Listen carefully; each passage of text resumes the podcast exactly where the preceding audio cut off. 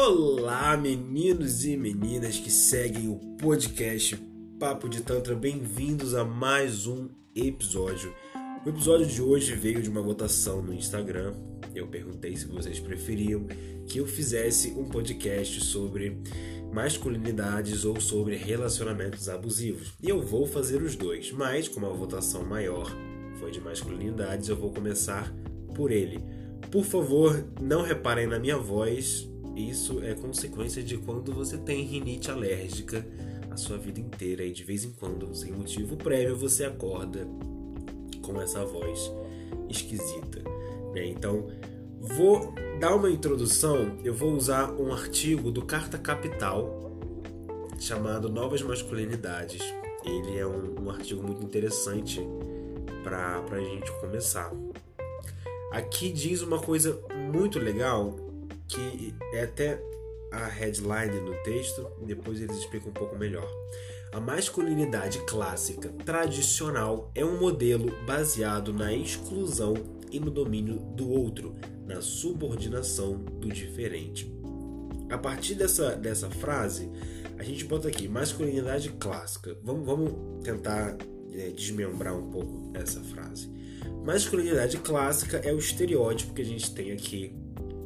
Eu não digo só no Brasil, né? É, até porque a, a, nossa cultura brasileira tem algumas coisas muito enraizadas daqui, mas a gente importa muito o, o conteúdo americano, então a gente acaba importando também os problemas que são enraizados nesse conteúdo americano.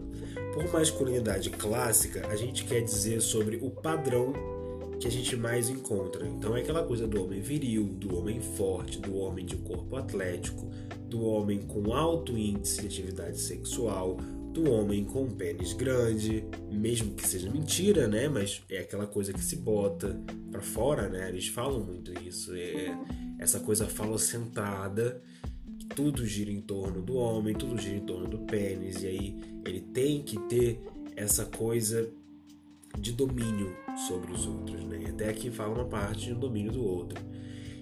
A masculinidade clássica tradicional é um modelo baseado na exclusão e no domínio do outro. O que, que quer dizer essa parte de exclusão e domínio? A parte da exclusão é por eu ser um, vamos botar é como se fosse um nazismo. Acho que vocês vão entender bem. O nazismo tem aquela filosofia do eu sou uma raça pura, uma raça melhor e o resto que não é que se foda, vocês vão ser excluídos e eu vou dominar vocês de acordo com o que eu quiser. Né? No caso do nazismo rolou a morte. Não posso ser hipócrita e falar que no nosso caso não rola, porque né, o feminicídio tá aí, é, a maioria dos assassinos são homens, a maioria dos mortos também são homens. Rola essa, essa cultura da briga entre o homem para provar sua masculinidade. Exclusão e domínio. O homem clássico está ali no seu papel, exercendo a sua atividade alfa, né? E se ele encontra um outro homem que não exerce essa atividade, primeira coisa que ele faz é excluir da sua tribo. Então, da minha tribo de homens fodas, você certamente não faz parte. Você vai fazer parte ali da, da tribo que eu domino, da tribo que eu classifico não ser tão boa quanto a minha. Então você provavelmente vai ser mais fraco, você provavelmente vai ser menor, você provavelmente vai ter ali menos índices, menos atividades sexuais, você não vai ter toda essa necessidade de se provar. Quando você não tem essa necessidade, você sofre essa opressão dessas pessoas que seguem o padrão de masculinidade clássica. Isso faz com que muitas vezes um jovem que não tem esse instinto agressivo se sinta muito acuado, muito assustado com isso. Por isso ele fica cada vez mais encolhido, cada vez mais oprimido, com medo do opressor.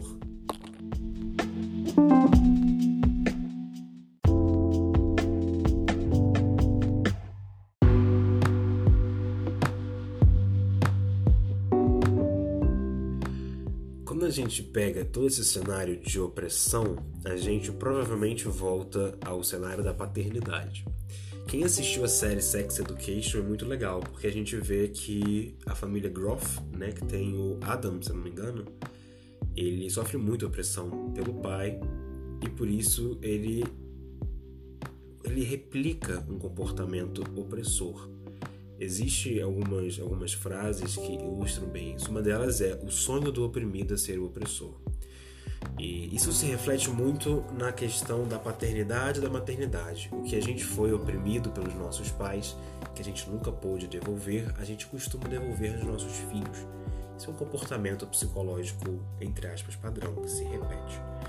E quando um jovem, por exemplo, sofre em casa muita repressão, principalmente do pai, ele se torna um jovem mais quieto, acostuma com a posição de, de receber essas agressões verbais e físicas, ou ele se torna um jovem muito revoltado, porque ele não pode devolver isso como ele gostaria para o pai, então ele procura outras pessoas que representem para ele o que ele é para o pai, que é uma figura menor, subjugada e mais fraca.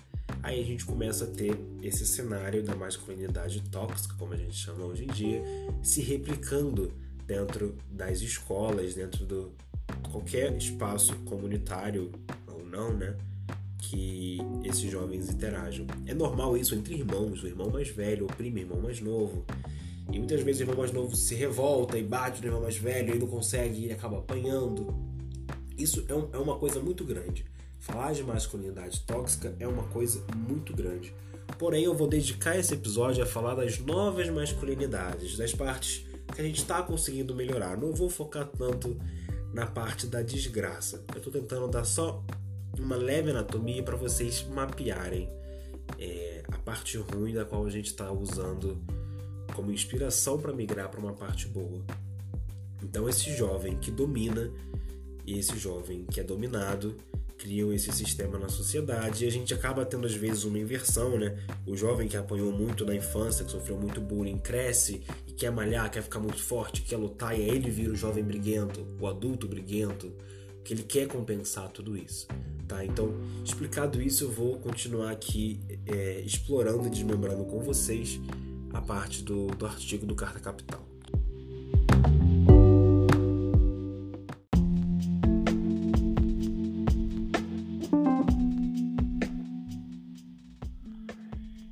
Continuando aqui sobre o Carta Capital, a gente tem uma, uma declaração interessante de uma mãe, ela diz o seguinte: Sou mãe de três jovens rapazes de 19, 21 e 22 anos e convivi com os questionamentos diários que sofreram suas posturas, ideias, opiniões e comportamentos feitos por meninas adolescentes, colegas nas escolas feministas convictas empenhadas em derrotar o machismo. Fiquei curiosa em saber o caminho desse debate. Aqui entra uma coisa muito interessante para a gente conversar, que é justamente o fato de algumas meninas e mulheres também replicarem essa, essa ideologia machista e questionarem meninos que não seguem o padrão da masculinidade. A masculinidade padrão que a gente chama de masculinidade. Muitas das meninas e mulheres crescem com uma opressão ainda maior que cria uma forma de lavagem cerebral nelas onde é tão naturalizado as questões negativas, as questões dolorosas, que elas passam a defender o próprio opressor, o próprio comportamento opressor. Então, se você é um homem bruto, que você, você não quer pegar ela de jeito, jogar ela na parede, tratar ela como uma vagabunda e, e falar putaria pra caralho e depois trocar ela por uma outra pessoa e ela ficar sentindo, nossa, como aquilo foi incrível, né? E não é incrível, isso é uma ilusão que elas passam a acreditar pelo, pela naturalização disso tudo. Se um jovem rapaz sai desse ciclo, ele provavelmente vai entrar ali no grupinho dos homossexuais, porque eles usam o grupo dos homossexuais como um, um, um isolamento a todos aqueles que não pertencem à tribo da masculinidade padrão. E aí é legal a gente falar um pouco, eu gosto muito de bater nesse ponto, que a raiz da homofobia ela é o machismo. Não é sobre um homem estar transando com outro homem. Porque existem até alguns estudos que explicam que a nossa sociedade, o nosso homem padrão na sociedade, ele é homoafetivo, ele não é homossexual. Ele não, ele não faz sexo com outros homens, mas ele tem todo o afeto dele, todo o amor dele direcionado a outros homens. Então ele é de um padrão homoafetivo. Então a questão do homossexual não é ele se relacionar com outro homem. A questão do homossexual é ele se aproximar do comportamento feminino. É ele ser mais parecido, segundo a visão deles, né, com uma mulher do que com um homem. Isso para eles é muito problemático, porque eles são ensinados desde muito novos que tudo que é feminino é muito ruim. Não chora que é coisa de mulherzinha, fala grosso que voz fina é coisa de mulherzinha, aguenta que você não é uma menininha, para de chorar porque você tem que ser homem, você tem que ser forte, homem não chora. Para de se comportar de uma forma tão carinhosa, né? É tudo que é feminino a nós homens é negado, é criminalizado inclusive, né? Então esses meninos que crescem na masculinidade padrão, eles tratam os outros rapazes que se aproximam desse comportamento feminino ali como homossexuais. É ali que é o grande problema. Vai lá, você não pode participar do nosso grupo que seduz mulheres, porque você é quase uma mulher, você se comporta como uma mulher. E isso aí entra nesse, nesse ciclo todo que a gente falou. E é foda porque as meninas reproduzem isso. E é legal a gente ter esse debate de masculinidades não só com os homens. É um debate tanto quanto feminismo, né? É um debate que a gente precisa levar ali tanto para os meninos quanto para as meninas, para que eles tenham esse entendimento. Esse entendimento ele é realmente necessário de que não existe um jeito certo de ser homem, existem muitos jeitos de ser homem. Existem homens héteros de voz fina, existem homens héteros afeminados, existem homem, homens homossexuais que não parecem homossexuais pela questão do estereótipo, porque não é isso que define eles, entende? Até o próprio homossexual hoje é estereotipado. Existe também uma bandeirinha do como você deve se comportar, qual a referência você deve seguir. E a gente tem que começar a naturalizar a liberdade dos dois. O homem pode ser homem como ele quiser e a mulher pode ser mulher como ela quiser. E isso é um debate que a gente tem que levar cada vez mais à frente. Ok? Aí aqui embaixo até, no, ainda no artigo do Carta Capital, tem escrito assim: as novas masculinidades são um produto ou uma consequência do feminismo, explica o psiquiatra português Marcos Gonçalves. Para Luísa Monteiro, escritora e atriz portuguesa, ambos autores dos prefácios no livro A Nova Masculinidade é Afetiva. Já não se trata do admirável, do sedutor, do apaixonado, mas do afetuoso. O que, é que isso quer dizer?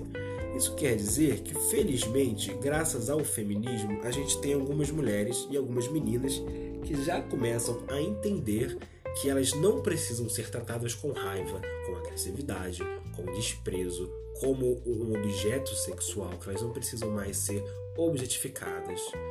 E a partir daí, esse homem admirável, bonito, forte, sedutor, porque ele é todo sensual, todo apaixonado no, no quesito é, de paixão que inflama, né? aquele fogo da juventude, mas se trata agora do afetuoso, porque elas não querem mais naturalizar um comportamento agressivo, sexual, elas querem carinho, elas entendem, elas são merecedoras de carinho.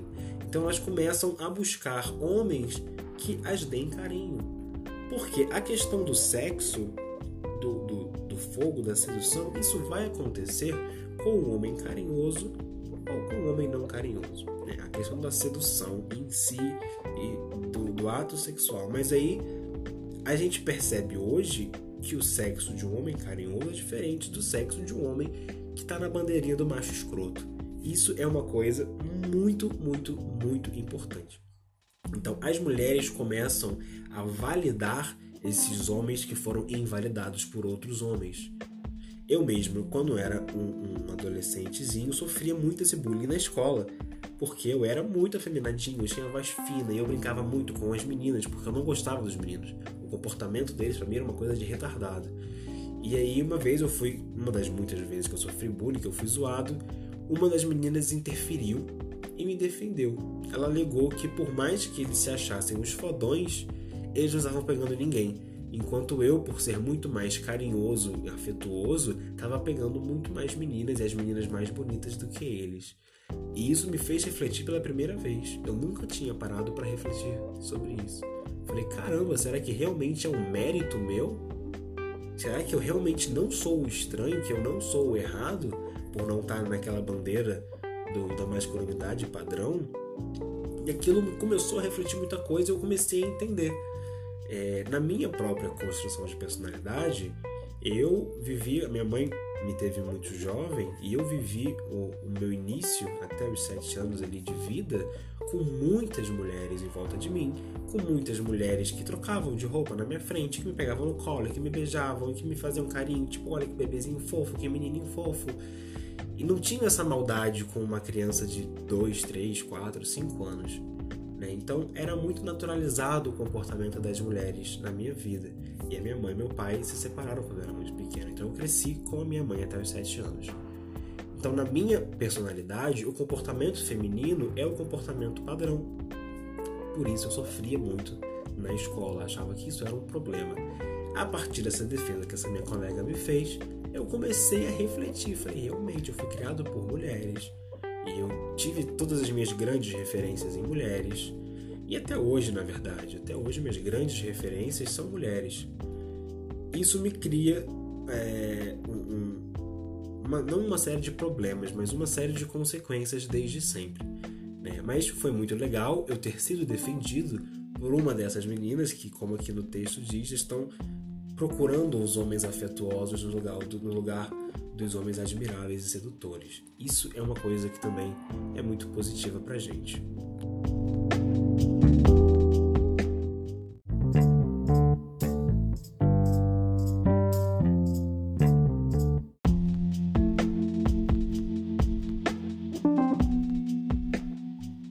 Aqui sobre essa coisa da, da repressão que a gente falou, tem um, um parágrafo interessante. Jorge Garcia Marim argumenta que as novas masculinidades são compatíveis com diversas reivindicações do feminismo. A repressão das emoções nos homens tem um alto custo e os obriga a viver a masculinidade como fator de risco.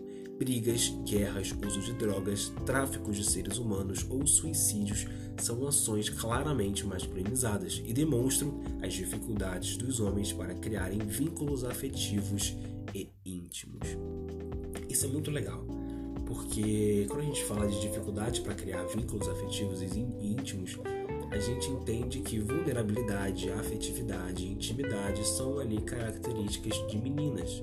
As meninas choram, as meninas se juntam com as outras amigas, né, entre si, para poder reclamar da vida e poder desabafar e falar o que está acontecendo. E entre os homens isso nunca foi naturalizado, isso nunca foi normatizado. E aí a gente cria uma série de coisas. O que, que eu preciso aqui na minha tribo para ser aprovado? E geralmente, como eu falo aqui, brigas entre um a um, né? Às vezes eu vou, vou até substituir para a realidade de escola aqui a parte de guerras. Eu já testemunhei muito brigas de grupo de amigos, né? Grupo X contra o grupo Y. Uso de drogas. O uso de drogas é muito validador, né? Tipo, caramba, olha lá, o fulano fuma cigarro, ele é mais adulto que eu. Nossa, você fuma cigarro, mas o fulano fuma maconha. Ah, mas o fulano tira cocaína. Né? Então, é, essas coisas que levam ao risco são, é, de certa forma, validadoras à masculinidade. Tudo isso porque a gente tem que manter essa postura. E aí, a dificuldade de criar vínculo afetivo vem daí. Eu não posso chorar, eu não posso me abrir, eu não posso confessar que eu estou mal. Como assim eu vou ficar é, emocionalmente abalado um dia porque eu estou triste? E às vezes acontecem coisas muito pesadas, em, em, ainda sobre realidades escolares. Por exemplo, pai e mãe de alguém morrer e, e o jovem está naturalizado. Ele não, não pode demonstrar as emoções, ele vai sofrer em casa, ele não vai poder sofrer na escola. E acho que no caso desse, né, de, de pai e mãe morrer, ele não seria zoado por estar triste, mas ele sabe que ele não tem uma rede de apoio ele sabe que os amigos dele não vão abraçar ele e falar: caramba, vem cá, tá tudo bem, né? Conversar, isso acontece. Alguém que também perdeu falar: nossa, eu passei por isso, entendo a sua dor. Isso é uma coisa que realmente não acontece. Então, isso. A, a, o jovem, o homem, normalmente não tem aberto na sua vida a opção de criar vínculos. Ele começa a criar vínculos ali com os namoros, né? com as pegações dele, e a gente sabe que são vínculos patéticos, né? são vínculos agressivos e limitados. Não tem esse desenvolvimento como a gente gostaria que tivesse. Aí um pouco mais embaixo está aqui: ser homem está numa posição que implica poder. A cultura da violação mostra vergonhosa da construção de identidades masculinas constituída historicamente pelo controle, violência, competitividade e força, agora se depara com uma nova sociedade. As mulheres deixaram de ser objetos e se tornaram indivíduos independentes. Nas manifestações violentas, o homem considera a mulher sua possessão e necessita demonstrar constantemente a sua virilidade. Esta seria a explicação à violência machista que aumenta em ritmos galopantes, inclusive em países desenvolvidos. Aí, esse textinho foi um pouco mais é, firme do que eu estava falando, né? Sobre a, o outro ponto das novas masculinidades, a gente está podendo hoje ensinar para os jovens, algumas escolas têm o que a gente chama de educação socioemocional, eles têm essa, essa educação de falar tudo bem, você está triste, tudo bem você é, dividir suas emoções com seus colegas, inclusive não só eles normatizam, como eles incentivam. Eles pegam ali alguns alunos e como você está se sentindo hoje? Às vezes o aluno não está bem, ele divide isso é muito mais, é, mais fácil nos primeiros anos letivos do que ali no Fundamental 2 e no ensino médio. Porém, a minha experiência de, de convivência com o sócio emocional foi muito boa, inclusive no ensino médio. Mas aí a gente naturaliza uma criança tá triste e aí os outros amiguinhos vão ali dar suporte para aquela criança triste. Isso é necessário no ambiente escolar porque a gente sabe que a última coisa que a gente se preocupava na escola era com nota. Era se a gente estava bonito o suficiente, se o nosso cabelo estava bom o suficiente, se a gente é, tem o status necessário para ser bom o suficiente. A questão das notas e do estudo realmente seguem ali nas últimas classificações. Então, uma criança que está triste por algum motivo X, ela não consegue prestar atenção na aula, ela não consegue participar do desenvolvimento educativo que ela deveria participar. Quando a gente dedica algum tempo do, do dia que essa criança passa na escola ao desenvolvimento socioemocional, onde ela pode se abrir e ela vai receber o apoio emocional daqueles que estão com ela, isso facilita muito a ponto de que talvez ele até esqueça desse problema e dessa dor e ele possa voltar ali a integrar a, a sua participação na escola. Isso cria masculinidades aonde está tudo bem você estar triste, aonde está tudo bem você chorar, aonde fica tranquilo que a gente está com você, a gente vai ficar com você, a gente não vai te excluir por isso, né? Essas novas masculinidades a gente tem como, como um padrão não criar um padrão. A gente tem como meta, vamos dizer assim, normalizar o comportamento. Você ainda é homem, se você não tem a barriga de tanquinho. Você ainda é homem se você não tem um pênis de 22 centímetros, sabe? É normatizar que homem é homem, não existe jeito certo de ser homem, não existe forma física certa de ser homem, não existe atividade sexual certa de ser homem, sabe? Se você é gay, afeminadíssimo, você tem a voz fina e você gosta de fazer sexo anal passivo, você ainda é homem sabe? As pessoas normatizam o, o comportamento do, do, do, gay afeminado como um comportamento femininíssimo, né? Tipo, ah, você não é homem, você é, é quase uma mulher, né? E a gente até brinca com isso no mundo LGBT, brinca. A gente se chama no feminino, muitas vezes, mana, amiga, viada, bicha, tem muito disso. Mas ah, no fundo da questão, a gente sabe que aquele gay se sente menos validado socialmente como homem, talvez até mais validado realmente como uma mulher. Né? Então isso é legal de normatizar, que está tudo bem você ser afeminado, você ainda é homem, você ainda é muito homem. Não existe isso de ser pouco ou ser quase ou a quantidade certa. Você é homem porque você é homem. Se você se identifica como homem, acabou. Você é homem. É isso que a gente precisa levar para as pessoas. Ah, mas eu gosto de me vestir com roupas femininas. Perfeito, você segue sendo um homem que gosta de se vestir com roupas femininas. Né? E já pode guiar para o debate de gênero de roupa, que isso é uma, uma brincadeira meio infantil, vamos dizer assim, né? Coisa de, de quem brinca de Barbie, de quem do, do rosa e do azul para gênero. Mas, anyway, é naturalizar isso, é naturalizar que você pode ser frágil com a mulher que você gosta, que você pode ir lá e falar dos seus sentimentos, E se ela te rejeitar, tudo bem, as pessoas são rejeitadas. E você ficar triste com isso, tudo bem, você pode ficar triste com isso. A gente, quando é rejeitado, fica triste. A gente não precisa ser forte o tempo todo. A gente não precisa ter que é, performar. Eu gosto muito desse termo, performar masculinidade o tempo todo. Que é essa coisa que o macho hétero, que a gente chama, né, o macho escroto, faz. É, é provar todo o tempo que ele é hétero, que ele é másculo, que ele é viril. É ridículo, né? É bastante complicado você ter que se provar o tempo todo, porque isso mostra que você não está se sentindo autossuficiente. E esse debate sobre masculinidades, a principal função dele é trazer a sensação de autossuficiência para os homens, de que eu me basto como eu sou, assim como o feminismo leva isso para as mulheres. Eu me basto como eu sou. Eu não preciso ter um corpo X, eu não preciso ter um emprego X. Você não precisa ser uma advogada para ser uma profissional bem-sucedida. Você pode ser, eu não vou nem falar professora, que professora tem uma questão estrutural da sociedade ali meio preconceituosa em cima. Mas você pode ser, sei lá, atendente de supermercado e ser bem sucedida. Porque você conseguiu um emprego, você tem ali a sua renda, você tem uma estabilidade, por mais que a gente saiba que você não ganhe ali rios de dinheiro, você tem ali uma coisa, é um sucesso.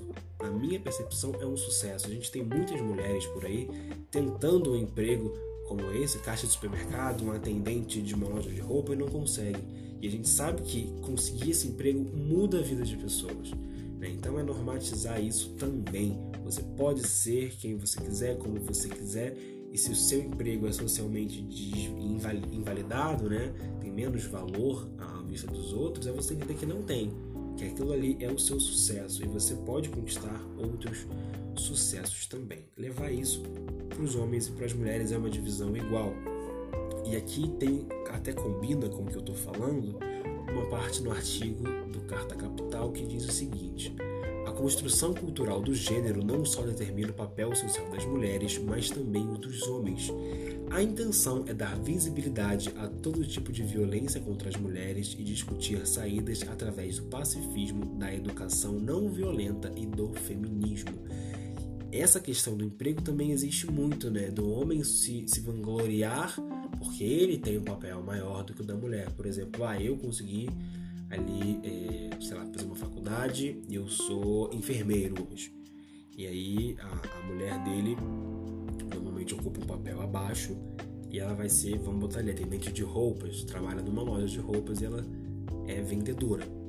E aquilo ali vai gerar uma, uma subjugação, onde você não fez faculdade, eu fiz.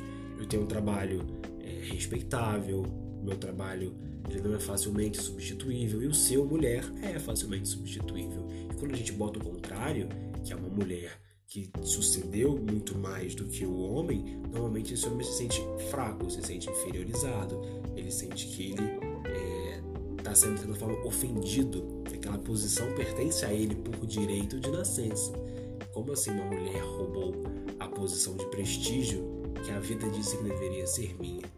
Isso é uma coisa que a gente precisa também é, trazer para o debate. Tá tudo bem é, você ter um, um, estilo de vida e uma mulher ter um estilo de vida maior do que o seu.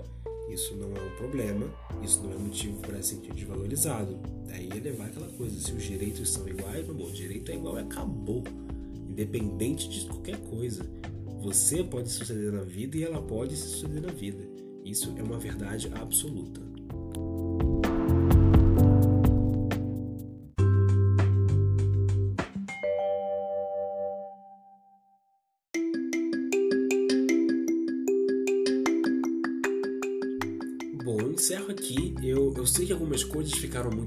Vagas, ficaram muito abertas, mas é porque isso é um debate muito grande, muito extenso e que a gente precisa se aprofundar muito em diversos pontos. Então, estou fazendo uma vista geral. Realmente não dá para passar tudo isso aqui, senão seria um podcast de 12 horas. Tá? Espero que vocês tenham é, achado produtivo, ah, tenha te trazido uma, uma reflexão, talvez até uma segurança maior de você se empoderar como homem. Sim, precisamos nos empoderar como homens também. O empoderamento ali não é uma característica feminina, é uma necessidade feminina muito maior que a nossa, porque a gente tem aí homens pseudo-empoderados demais também, né? Mas é isso. Espero que tenha realmente ajudado. Se você quiser ler esse, esse artigo, só você pesquisar Carta Capital, Novas Masculinidades, vai ter ali, tem até uma, uma referência ao Papo de Homem, que é muito legal, que o Guilherme conduz, né? E aí tem um, um artiguinho que ele bota desses primeiros passos da masculinidade. É isso, pessoal. Espero realmente que tenha sido produtivo. Muito obrigado e até a próxima.